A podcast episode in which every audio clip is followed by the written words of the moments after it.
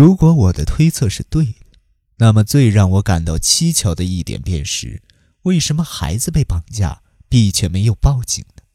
既然凑不齐五百万现金，那么不管绑匪再怎么恐吓不许报警，他也应该去寻求警方的帮助。至少这样比亲自犯下另一桩绑架案来豪赌要安全。所以我推测，B 对警方严重不信任。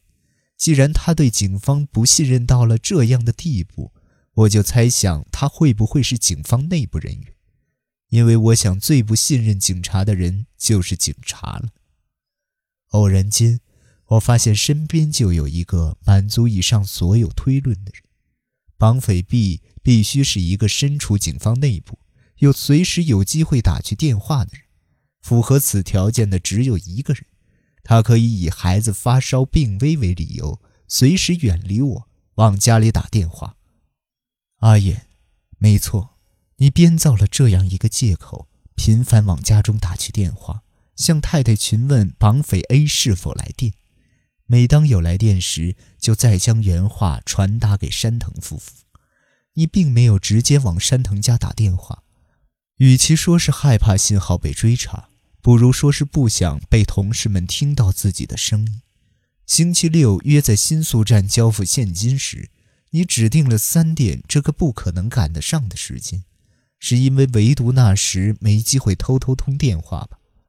冈田交还孩子后，四点就回到了广荣庄。这一疑点，如果用孩子并非伊彦而是真一来解释，就能说得通了。你用某种方式救回真一之后，又让太太把伊彦放到了樱木公园中，没错吧？调查那桩案子时。我整个人都昏沉沉，正如前文所写，是因为那桩案子的罪犯让我想起了二十年前的绑匪。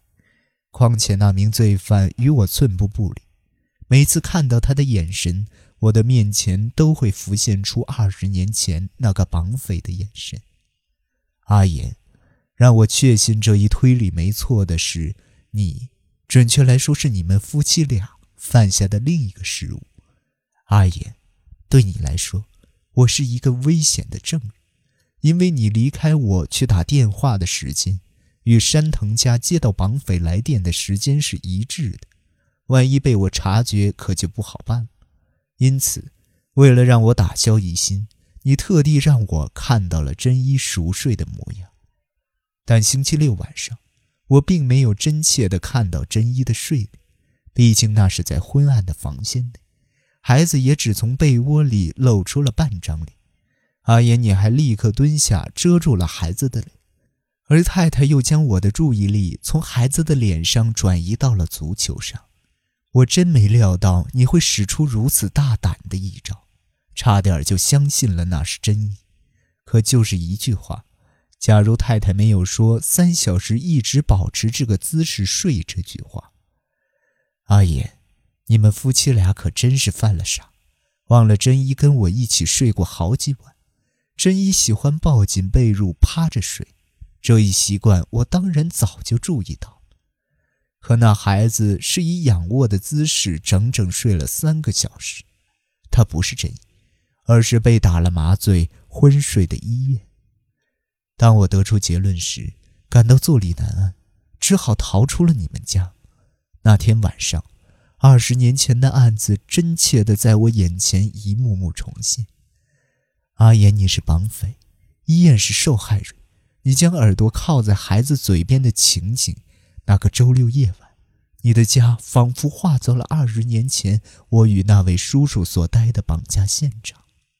回到警署，我给真一的幼儿园打了个电话，老师说真一从星期四起就请了病假。老师曾想上门探望，却被以发烧严重为由吃了个闭门羹。这样一来，我终于确信自己的推理是无误的。从那一刻起，我心里所想的就只有不动声色地帮助阿言你脱罪。你的策略的确够巧妙，却也暗藏一个巨大的问题：就算你完成了绑匪冈田与山藤夫妇之间的赎金传递，从而救回真一。可只要冈田日后被捕，他所绑架的孩子并非伊彦的事实便会暴露，而你的存在恐怕就会被众人知晓。因此，掳走真一的绑匪要么逃出升天，要么就必须把他从这世上除掉，二者只可择其一。星期天下午，驱车来到 A 街道 T 字路口的时候，坐在副驾上的你是多么想让捷特车上的绑匪逃脱啊！你的焦虑真切地传递到了我这边。我心想，要让阿言你脱罪，就必须先让冈田逃脱才行。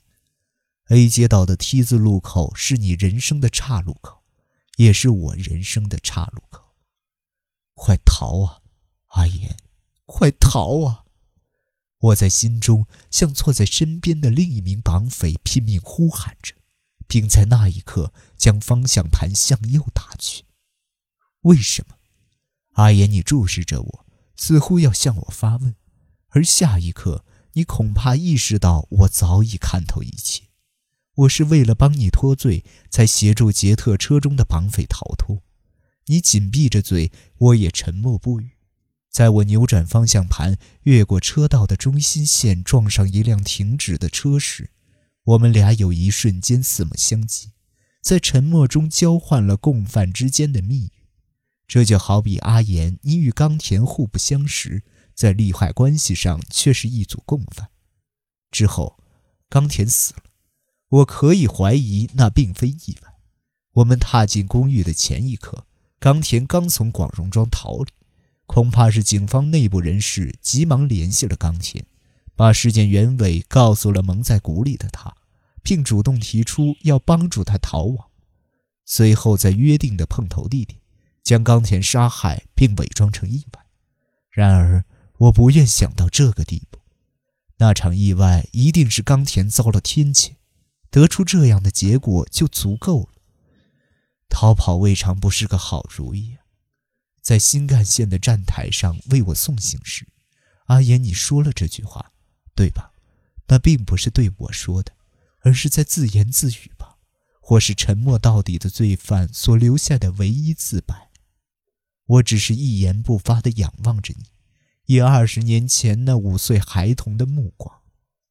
阿言，你的眼神跟那个绑匪的眼神一样。阿言，真一被冈田绑走时，你没有报警，纯粹只是因为不信任警方吧？真一的智力发育有点迟缓，其实不必担心他告诉绑匪父亲是刑警这件事。但是阿言，你心里还是害怕。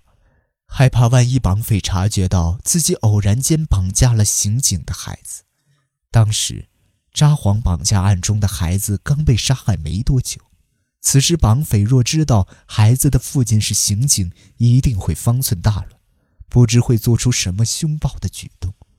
畏惧此事的你，马上将身为刑警该有的意识从脑海中排除了出去。困境中的你。在刑警与父亲这两种身份中选择了父亲，一贯认为即使牺牲小家也要贯彻刑警之道的你，在最后关头也只是扮演了一名父亲，头脑发热地行动起来。那只是一桩父亲因顾及孩子的性命而闭起眼睛，在走投无路时所犯下的过分愚蠢案件罢了。而在那位愚蠢至极的父亲双眼中，我看见了二十年前的那个叔叔。逃跑未尝不是个好主意。最后，阿言，我要将你那时说的话作为我的心里话送给你。还有，阿言，一年前在新干线站台上，我想对你说的，或许也正是这句话。再见了，阿言。从今往后。关于那桩案子，我将永远保持缄默。